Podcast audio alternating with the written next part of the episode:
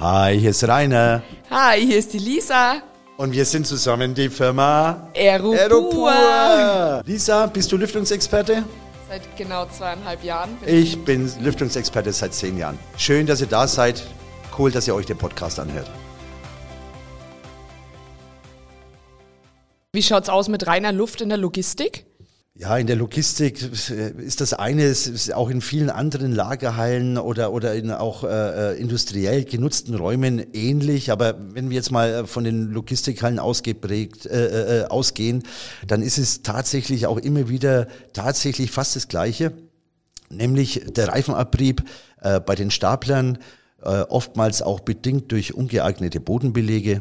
Wir haben äh, insbesondere erhöhte Feinstaubwerte im Kartonagenabrieb, äh, im Kartonagenbereich, also wo kommissioniert wird oder, oder Karton auf, Karton, Kartonagen aufgerichtet werden oder äh, Müll, also Kartonagenpressen oder klassischerweise auch der Abrieb bei Förderbandanlagen. Da sind auch tatsächlich sehr viele ähm, äh, Kunststoffe mit verbaut, die sich auch im Laufe der Zeit abscheuen und als Feinstaub in die Hallen reinkommen. Dann kommen natürlich auch noch individuelle Faktoren dazu. Es ist ja immer die Frage, was letztlich gehandelt wird. Äh, Im Fashion-Bereich äh, mit Taschensorteranlagen äh, sind es dann überwiegend äh, Textilflusen oder äh, bei der Joghurtherstellung guckt man einfach drauf, dass, dass, dass weniger Bakterien in der Luft sind. Also man muss dann das Endprodukt oder den Kunden, den Interessenten nochmal äh, das genau ansehen, um welche Produkte es sich handelt. Ähm, auch, was auch nicht zu unterschätzen ist, ist auch der eingebrachte Schmutz äh, durch Vorlieferanten, ist auch ein Thema, das oft im Automotive-Bereich Bereich besprochen wird. Ähm, dass man also versucht zu vermeiden, diesen Schmutz durch Vorlieferanten ähm, erst gar nicht mit einzuschleppen.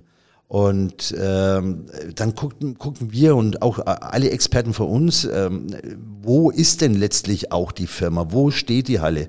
Äh, ist die in der Nähe von Landwirtschaftsbetrieben oder in der Nähe von Autobahnen?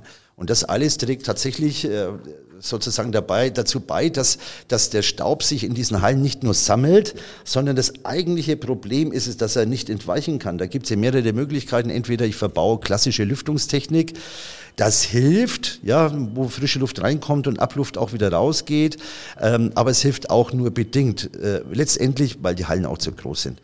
Äh, Im Prinzip ist es so, dass dieser, äh, gerade weil dieser Staub nicht ent, entweichen kann, äh, immer dann deswegen wieder aufs Neue auftritt, eben durch die, diese thermodynamischen Strömungen und tatsächlich auch da wieder Reinigungen meist nur ganz kurzzeitige Effekte erzielen.